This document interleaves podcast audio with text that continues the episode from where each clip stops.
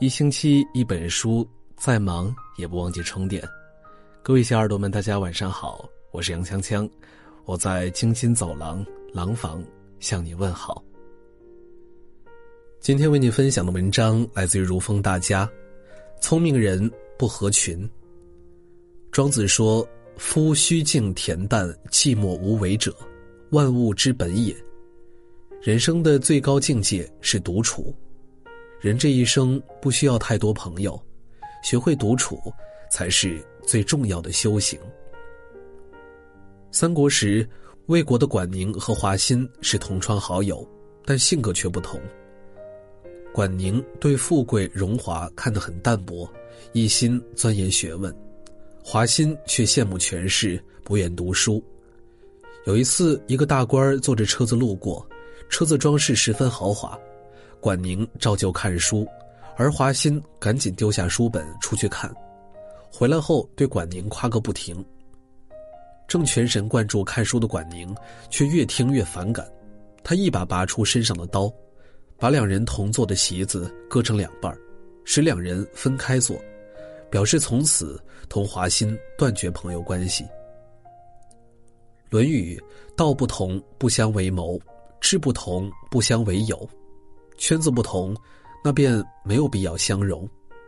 不需要的酒局就不要去，不参加的聚会也停了吧。格格不入，非要参与，只能彼此尴尬。更何况一个人的圈子质量到底如何，不是因为他到底参与了多少应酬，归根结底，是他自身有多少能力。《围炉夜话》里讲，滥交朋友不如读书。一个人在不断的读书中，才能不断精进。属于自己的实力，远远比熟人之间的关系靠谱得多。你若盛开，蝴蝶自来。最好的人脉不是别人，正是你自己。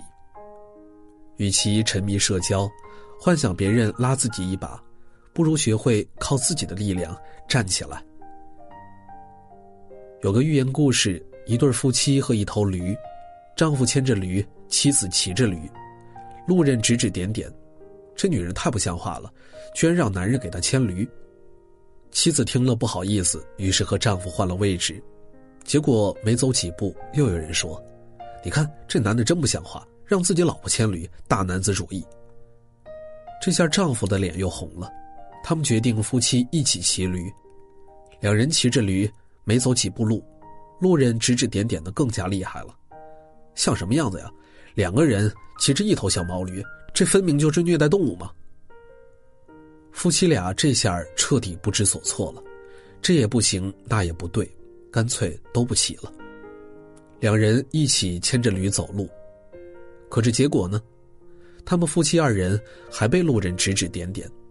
这两人可真傻，明明有一头驴，可谁也不骑，那你养这牲口干嘛用啊？世界就是这样。无论做什么，都会有人说三道四、指手画脚。你做的再对，也有人说你不；你做的再对，也有人说你不对；你做的再好，也有人说你不好。天底下没有不被评说的事儿，也没有不被议论的人。众口难调，何必活在别人的嘴里呢？人心各异，何必按照别人的心意去活呢？乌合之众里有这样一句话。群体中的个人，不过是众多沙粒的一颗，可以被风吹到无论什么地方。不合群不是性格孤僻，而是灵魂上的孤立。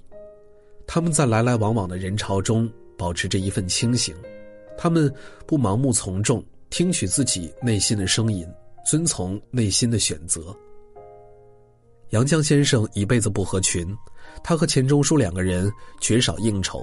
躲在书斋里读书自娱，写书自乐。他翻译的《堂吉诃德》发行百万册，是迄今为止最好的翻译版本。一百零二岁还出版了二百五十万字的《杨绛文集》，世人都尊他一声先生。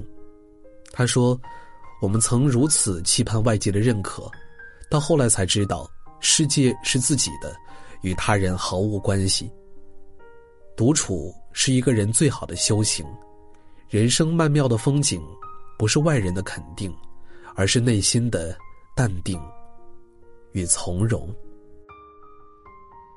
今天和大家分享的话题就到这儿了，感谢你的守候。如果你也喜欢我们的文章，欢迎在文章的底部给我们点一个再看。明天同一时间，我们不见不散。晚安，好梦。